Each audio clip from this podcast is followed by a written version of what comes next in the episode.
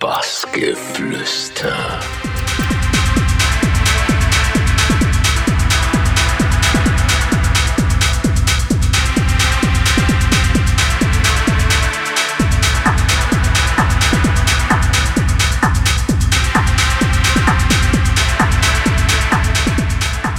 Hi, ich bin Introversion und ihr hört jetzt den Bassgeflüster-Podcast, in dem ich ein bisschen meinen Werdegang erzähle, wie ich zur Musik gekommen bin, was da in Asien letztes Jahr los war und warum ich so nervös war vor dem Berghain-Gig. Viel Spaß!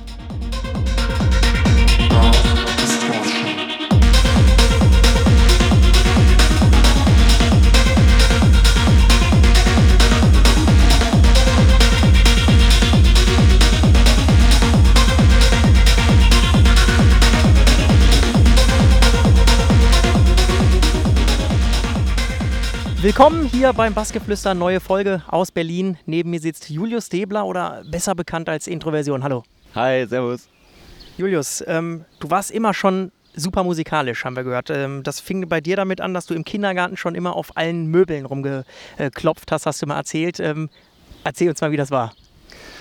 Also im Kindergarten habe ich quasi alles geklopft, was irgendwie klopfbar war.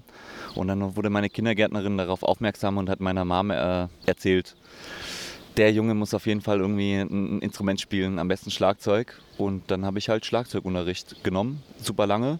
Daraus ist dann so die Passion für die Musik hat sich dann entwickelt. Ja, du hast es gerade angeschnitten. Du bist dann auch ähm, zum örtlichen Musikverein gegangen, Schulorchester und einer Schülerband, hast du Schlagzeug gespielt. Ist das was, wo du sagen würdest, heute ähm, merkst du, dass das äh, bringt dir immer noch was für dein Projekt Introversion? Also es hat mich auf jeden Fall sehr geprägt. Ich meine, in dem Fall waren es einfach Stücke, die man nachgespielt hat, nach Noten. In der Schülerband war es dann schon ein bisschen freier, wo wir einfach Songs gespielt haben von Red Hot Chili Peppers, was weiß ich. Da war das dann schon ein bisschen freier, aber geprägt hat es mich auf jeden Fall. Ja, und du hast aber. Kreatives Schaffen halt, kreatives Schaffen. Ja. Das war einfach sau wichtig. Aber das hat dir irgendwann, hast du auch gesagt, äh, nicht mehr gereicht. Du wolltest dann einfach auch selber ähm, anfangen, äh, Musik zu produzieren. Und du hast, glaube ich, zwischendrin auch noch äh, E-Gitarre gelernt, ne? Genau, ich habe auch noch E-Gitarre gelernt. Das war aber nicht so lange. Das waren vielleicht zwei oder drei Jahre. Und auch eher so nach Notenblatt lernen. Und ich hatte aber eigentlich schon damals immer Lust, nicht Sachen nachzuspielen, sondern Sachen äh, selber zu kreieren. Also einfach künstlerisch tätig zu sein. Und das hat dann relativ schnell dazu geführt, dass ich halt meine eigenen Stücke irgendwie komponiert habe. Und irgendwann eben dazu geführt, dass ich dachte, ich kann das ja auch alles selber machen. Ich muss nicht äh, Schlagzeug spielen und E-Gitarre, sondern ich kann das eigentlich alles komplett auch selber machen am Computer. Und so kam dann eins zum anderen. Fruity Loops besorgt und die ersten Beats gemacht. War damals noch furchtbar, aber so hat man halt angefangen.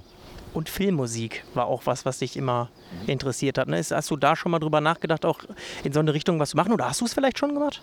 Habe ich noch nicht gemacht. Ich habe in meiner Sounddesign-Ausbildung quasi das so ein bisschen angeschnitten, aber das hat mich jetzt nicht ganz so erfüllt wie die Mucke, die ich halt für den Club produziere. Mhm.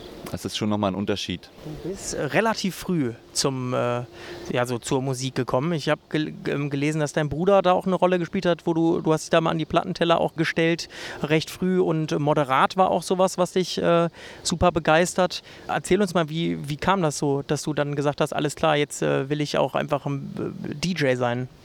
Also es ging relativ früh los, dass ich schon sehr musikinteressiert war und mein älterer Bruder, der als Hip-Hop-DJ in so einer Crew gespielt hat.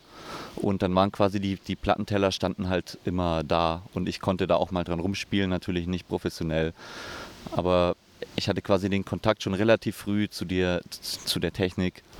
Moderat war dann so eine Geschichte, da war meine Schwester, hat gearbeitet auf dem Melt-Festival. Frag mich nicht mehr wann, das ist lange her.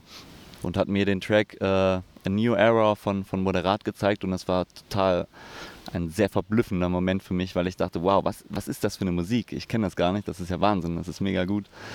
Und habe dann mich immer mehr reingefuchst in die elektronische Musik. Aber das, das war so der Auslöser, glaube ich, das, dieser eine Track von Moderat. Und du hast ja, wir kommen ja gleich noch drauf zu sprechen, schon auch einiges erreicht äh, in deinem musikalischen Leben. Aber äh, so eine Sache, die steht bei dir noch ganz oben auf der Agenda oder, oder ist es nicht mehr so? Äh, sag's uns, ähm, dass du auch gesagt hast, äh, für eine Collab mit Moderat willst du sterben, hast du mal gesagt. Da würde ich für sterben, ja, offiziell. Kann ich, kann ich so kann ich so in mein Testament schreiben auf jeden Fall. Ja, 2014 haben wir auch gerade schon ganz kurz drüber gesprochen. Bist du ja aus dem kleinen Dorf in Südbayern, äh, nee, Süddeutschland so, ähm, bist du dann auch nach Berlin gegangen, um eben ein Sounddesign, eine Sounddesign-Ausbildung an der Wave Akademie zu machen. Ähm, erzähl uns mal, was, was ist das genau? Was hast du da ähm, gelernt und warum wolltest du das machen? Also im Prinzip war nach dem Abitur mir schon relativ klar, dass es irgendwie in eine Richtung musikalisch, akustisch hauptsächlich irgendwie gehen muss, was ich machen will. Und dann habe ich mich ein bisschen schlau gemacht im Internet. Und die Wave, Wave Akademie in Berlin war eine ziemlich neue Schule zu dem Zeitpunkt. Ich war, glaube ich, der zweite Jahrgang, der diese Schule besucht hat.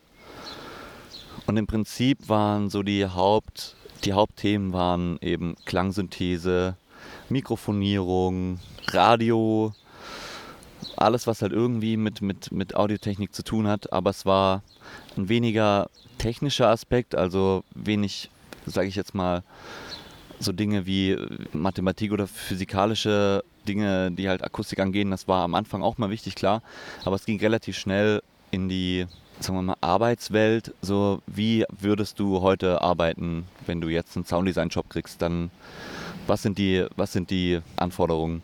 Und das läuft halt heutzutage alles im Prinzip fast komplett digital.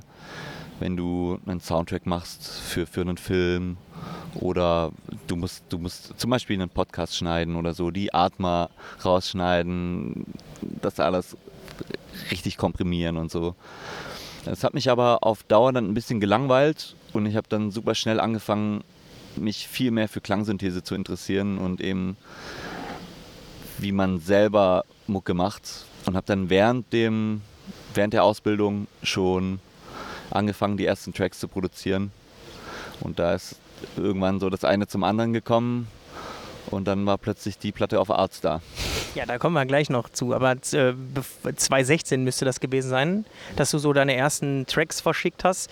Würdest du erstmal sagen, dass dieses Sounddesign, ja, diese Sounddesign-Ausbildung so der Grundstein von Introversion von dem Projekt war, also dass du, dass das schon aufeinander aufgebaut hat? Und äh, erzähl uns auch noch was über diese ja, 2016, wo du deine ersten Platten verschickt hast. Äh, wie sah das aus? Bist, hast du da wirklich deine ersten Demos einfach äh, rausgepfeffert und äh, hat es direkt geklappt? Also der Grundstein war eigentlich schon vor der Ausbildung gelegt, indem ich halt zu Hause mit Fruity Loops meine ersten äh, Trance-Sachen gemacht habe, die noch fürchterlich klingen, aber so hat es halt angefangen. Ich habe ja auch schon während, des, also während der Ausbildung Tracks immer rumgeschickt an zum Beispiel meine erste EP war ja auf dem Label von Hours aus dem Lehmann in Stuttgart, äh, Concepts of Time. Über den habe ich dann äh, Thomas Müller kennengelernt, mit Your Mother Naked habe ich auch eine Platte gemacht. Damals noch komplett digital natürlich. Und äh, das hat mir aber irgendwie dann nicht mehr gereicht. Ich wollte noch ein bisschen weiter. Und Arts war halt einfach so eine Sache, da hat mir einfach jede Platte gefallen. Ich fand fast ausschließlich alles ziemlich geil, was da released wurde. Und dann bin ich an äh, Marco herangetreten, Shadow von Shadow Obscure Shape, und habe ihm quasi Tracks geschickt und er meinte, hey, das da sind ein paar echt coole Nummern dabei. Ich würde das mal weiter, weiter, weiter schicken an den Manu. Aber kanntet ihr euch äh, äh, persönlich schon oder war das einfach nur äh, digital der Kontakt zu Marco jetzt zum Beispiel? Wir kannten uns über die From Another Mind Partys in Stuttgart so ein bisschen, aber die Freundschaft ist, glaube ich, erst durch diese ganze äh, Sache dann entstanden. Und er hat das halt dann weitergegeben an Emanuel und äh, er hat mir dann relativ schnell geantwortet und meinte, hey, wir haben da zwei, zwei Nummern, die sind richtig gut. Das war damals Dystopia und äh, Block 4.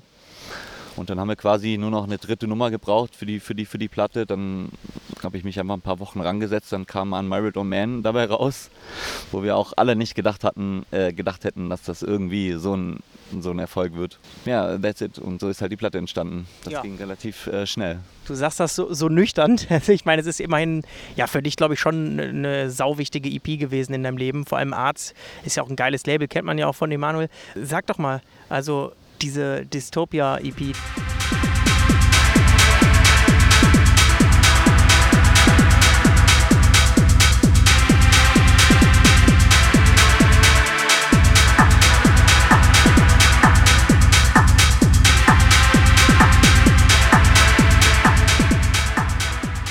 Ähm, schon ein krasser Schritt für dich gewesen, oder? Also das hat nicht nur für dich, war das ja wahrscheinlich so ein Ziel auf Art zu landen, sondern hat auch ein bisschen was verändert in deinem Leben, nehme ich an, oder?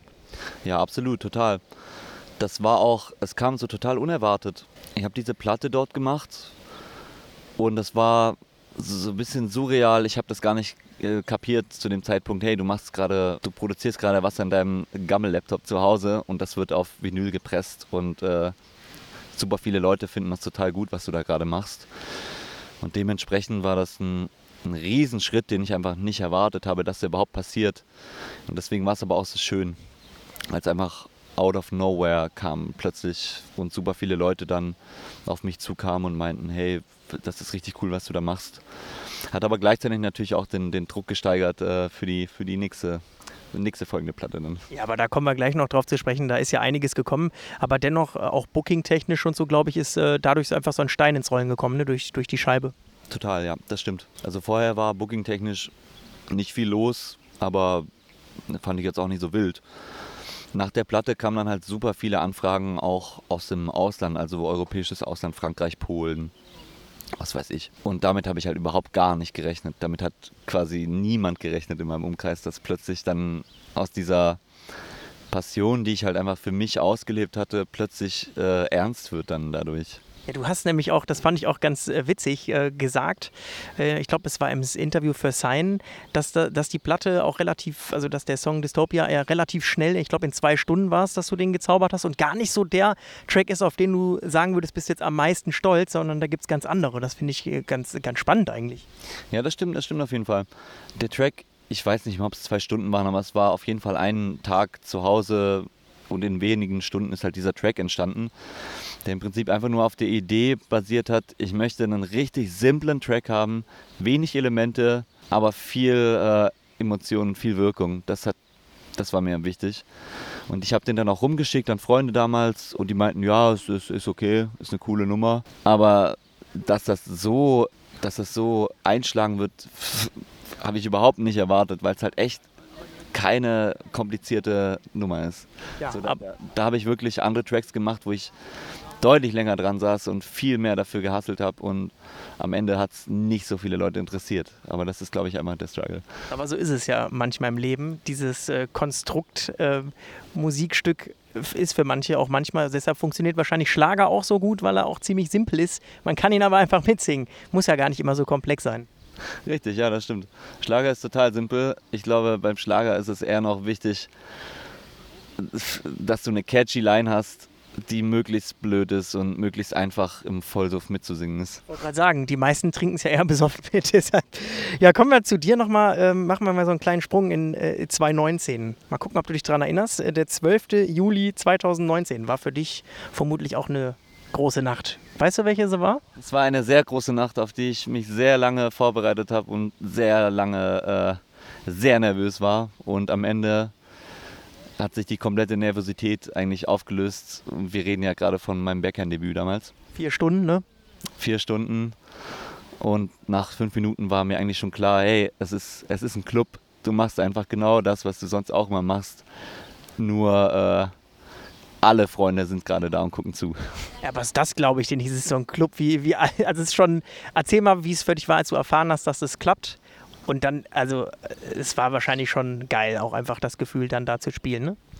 Ich habe es erstmal nicht geglaubt, so, dass das wirklich stattfindet. Das war total surreal, so diese Anfrage. Okay, wow, ey, vor ein paar Wochen habt ihr mich nicht reingelassen, jetzt soll ich da spielen oder was ist da los? Und dann hat man, ist man auch wahrscheinlich einfach mächtig stolz, wenn man selber da steht. Vier Stunden Playtime ist auch einfach geil. Da kann man ja auch so eine Reise entwickeln, einfach, ne? Es war eine grandiose Playtime. Es war auch äh, ein super Zeitpunkt. Das war relativ früh morgens. Ich glaube, es war 8 bis 12 oder so. Die Leute hatten halt super viel Bock. Alle meine Freunde waren da. Und wir hatten einfach die Time of our lives. So an dem Abend. Das war großartig. Vorher noch bei mir irgendwie einen Sekt getrunken. Die Nachbarin hat sich noch aufgeregt über uns. Geil. Aber wenn die gewusst hätte, was für ein, was für ein wichtiger Abend da für mich gerade stattfindet, hätte sie wahrscheinlich äh, mit einem, einen mitgetrunken noch. Ich glaube auch, hätte die safe gemacht. ja, Juli 2019, auch eine, ein großer, großer Punkt. Wir hatten äh, gerade schon mal die Überleitung auch gehabt zu, zu neuen Tracks und de, den Druck nach äh, Dystopia. Aber ja, du hast es ja ganz gut hinbekommen, denn dann kam Ellen Alien, Love Distortion. Dafür hast du einen Remix gemacht. Ähm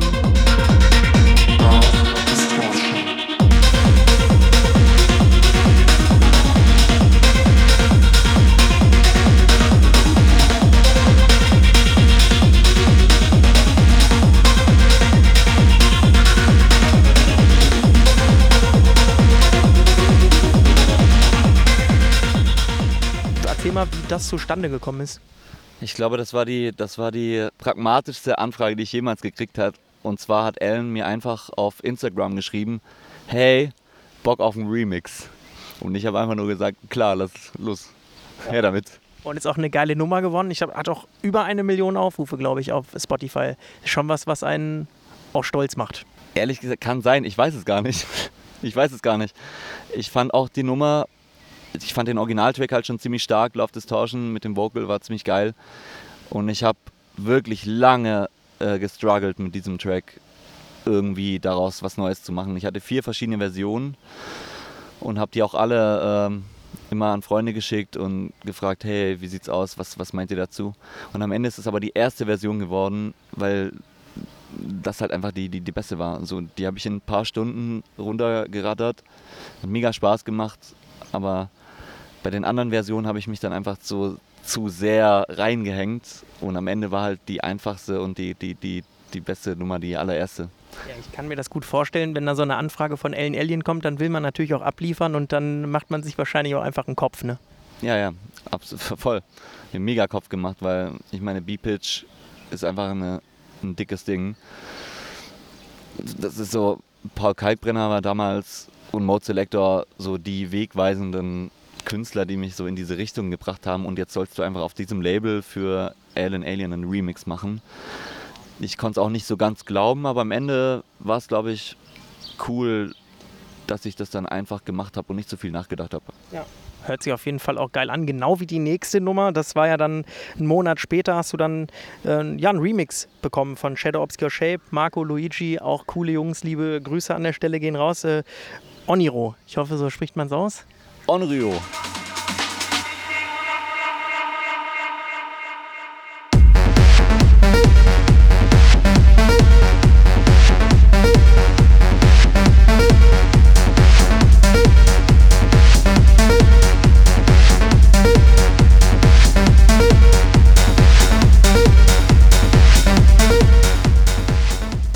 Erzähl mal, wie kam es dazu? Ich glaube, vorher hattet ihr maximal auch eher partytechnisch zu tun, aber zusammengearbeitet habt ihr an Tracks dann noch nicht vorher, ne? Wir haben auch generell an Tracks noch nie zusammengearbeitet. Ich habe einfach, ähm, ich schätze die Meinung von den beiden Jungs sehr hoch ein, weil die mir eben damals auch geholfen haben mit der ersten Platte und habe dann halt einfach irgendwann mal gemeint, hey Marco, Louis, wie wär's, wenn ihr mal einfach eine, einen Remix für mich macht? Und dann hatten die gemeint, ja, voll Bock dann machen wir es doch gleich so, wir machen einen für dich, du machst einen für uns auf der nächsten Platte. Und dann war der Deal da. Und dann habe ich denen im Prinzip nur noch die Auswahl geschickt, worauf sie Bock haben und äh, dann ist es auf Onryo halt gefallen. Und die erste Version, die sie mir geschickt haben, war schon so fett, dass ich äh, eigentlich gar nicht mehr lange nachdenken musste, als äh, Go zu sagen. Ja, kann ich verstehen. Und dann habt ihr daraus ja auch noch eine weitere Zusammenarbeit äh, gemacht. Ich glaube, jetzt hast du Verbisswunden eingemacht, ne? Im Mai, oder? Genau, ja. genau.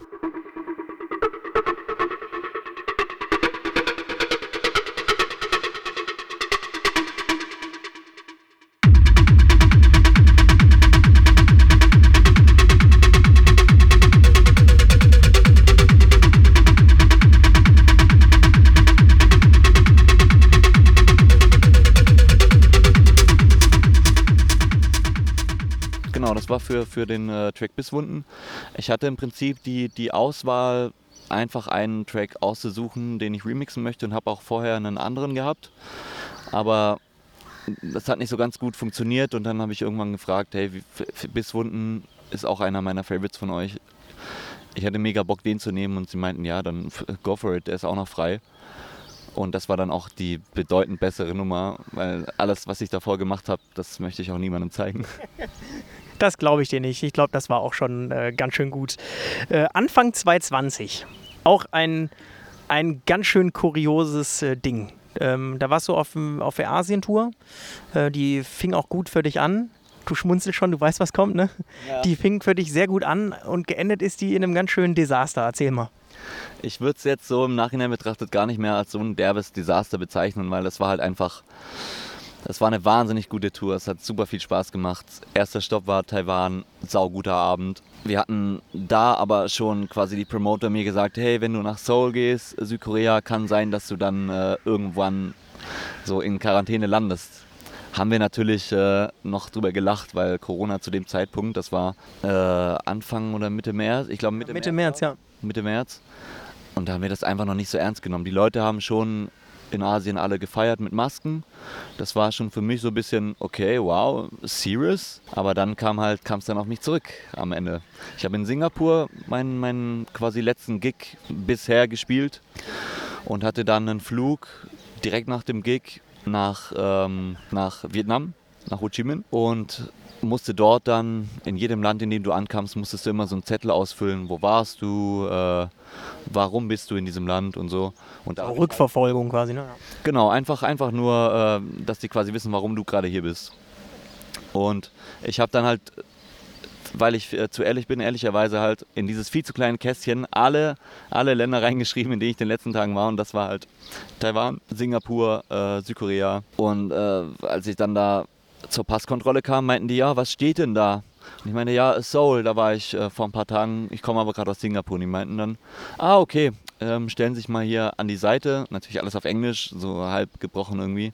Stellen Sie sich mal hier auf die Seite und ich dachte, okay, ja, wird halt irgendwie Gepäck nochmal durchgecheckt oder so.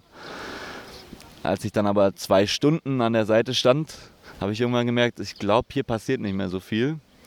Wurde dann von ähm, Mitarbeitern vom Flughafen quasi in so einen in so einen abgezäunten Bereich gebracht und da saßen auch schon einige, einige andere Leute, die auch nicht so happy aussahen. Und das Beste war, es saß ein Dude da, der mich nur angeguckt hat und halt gemerkt hat, okay, du bist auf jeden Fall auch Touri gerade hier.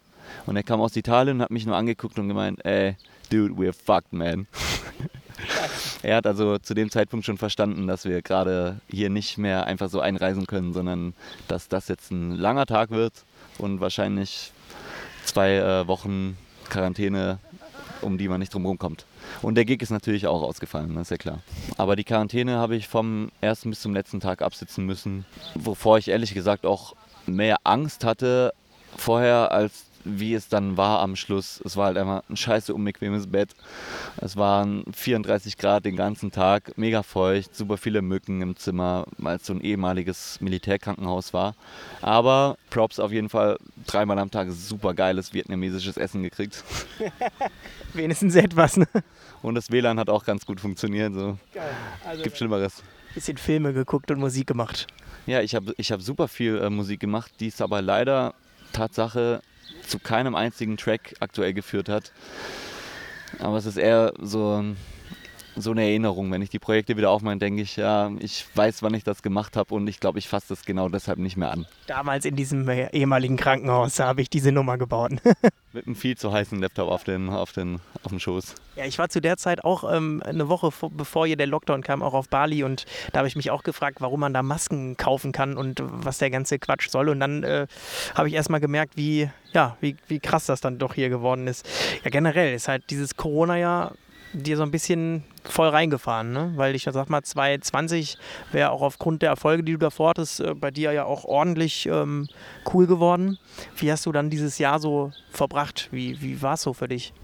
Ich glaube, das war das langweiligste und äh, für meinen Rücken ungesündeste Jahr äh, aller Zeiten, weil ich sehr, sehr, sehr viel Zeit auf der Couch verbracht habe und mich selbst bemitleidet habe. Aber im, im Endeffekt war es einfach ein Jahr, in dem man mal so ein bisschen Revue passieren lassen kann, was man eigentlich hat und äh, was man in so einer Situation nicht hat und wie sehr man das eigentlich wertschätzt. Und ist es nur ein, ein einfach ein Abend im Club mit, mit deinen Leuten, wie viel wert das ist, wenn man das mal eine einige Zeit nicht mehr hat plötzlich.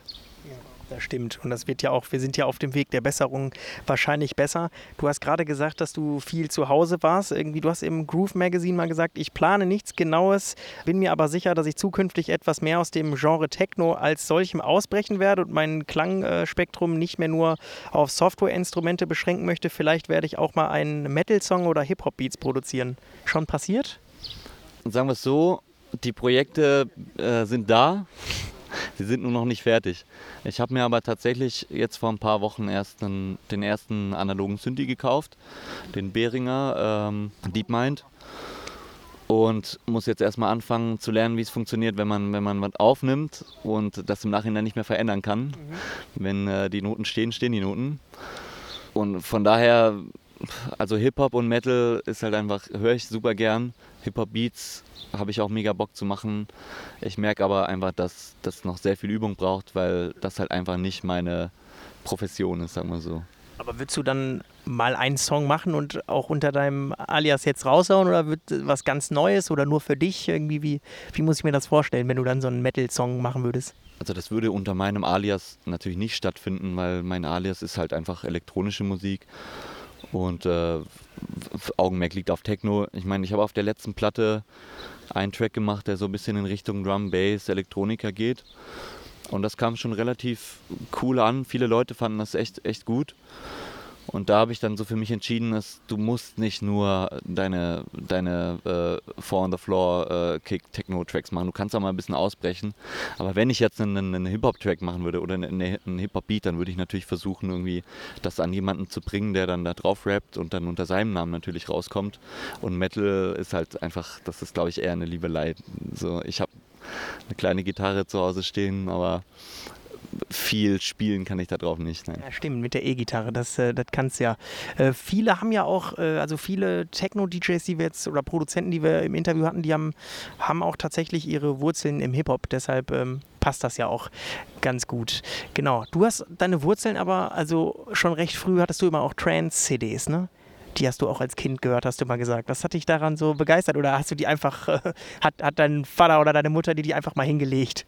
Mein bester Kumpel damals, äh, sein Vater war so ein bisschen verliebt in Trance und er hatte eine so eine gebrannte CD, ich, ich, ich, weiß nicht mal mehr, was das war, wahrscheinlich irgendwie Thunderdome, was weiß ich.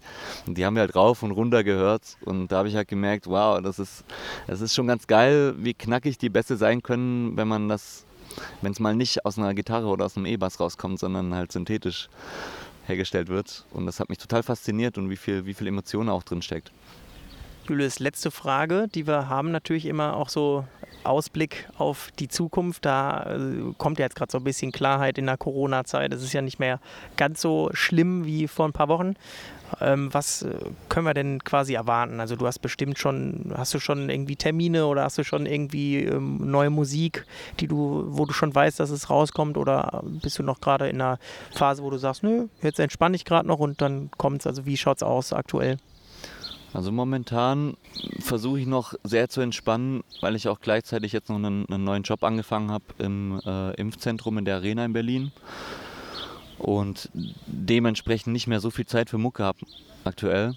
Mein Plan ist aber eigentlich, eine, die nächste EP, wie mir ein oder zwei Leute ranzuholen, die das remixen, die ich sehr verehre.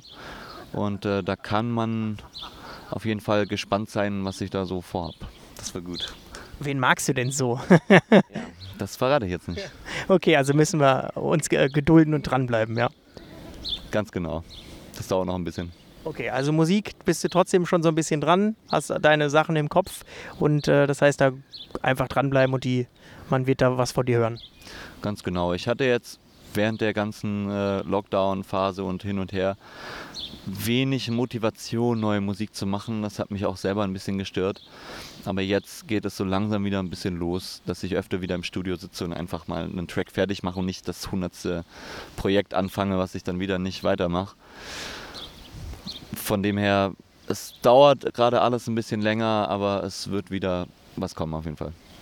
Das war hier bei Bassgeflüster Julius, besser bekannt als Introversion. Äh, an der Stelle erstmal vielen Dank, dass du Zeit hast. Ihr könnt den ganzen äh, Podcast übrigens auch bei Sunshine Live hören. Die haben den auch, ähm, die hosten den. Und äh, ja, dann gehören die letzten Worte dir, Julius. Danke auf jeden Fall, dass du die, dir Zeit genommen hast für, die, für das Interview. Danke. Sehr gerne. Wasch durch die Hände. Bassgeflüster.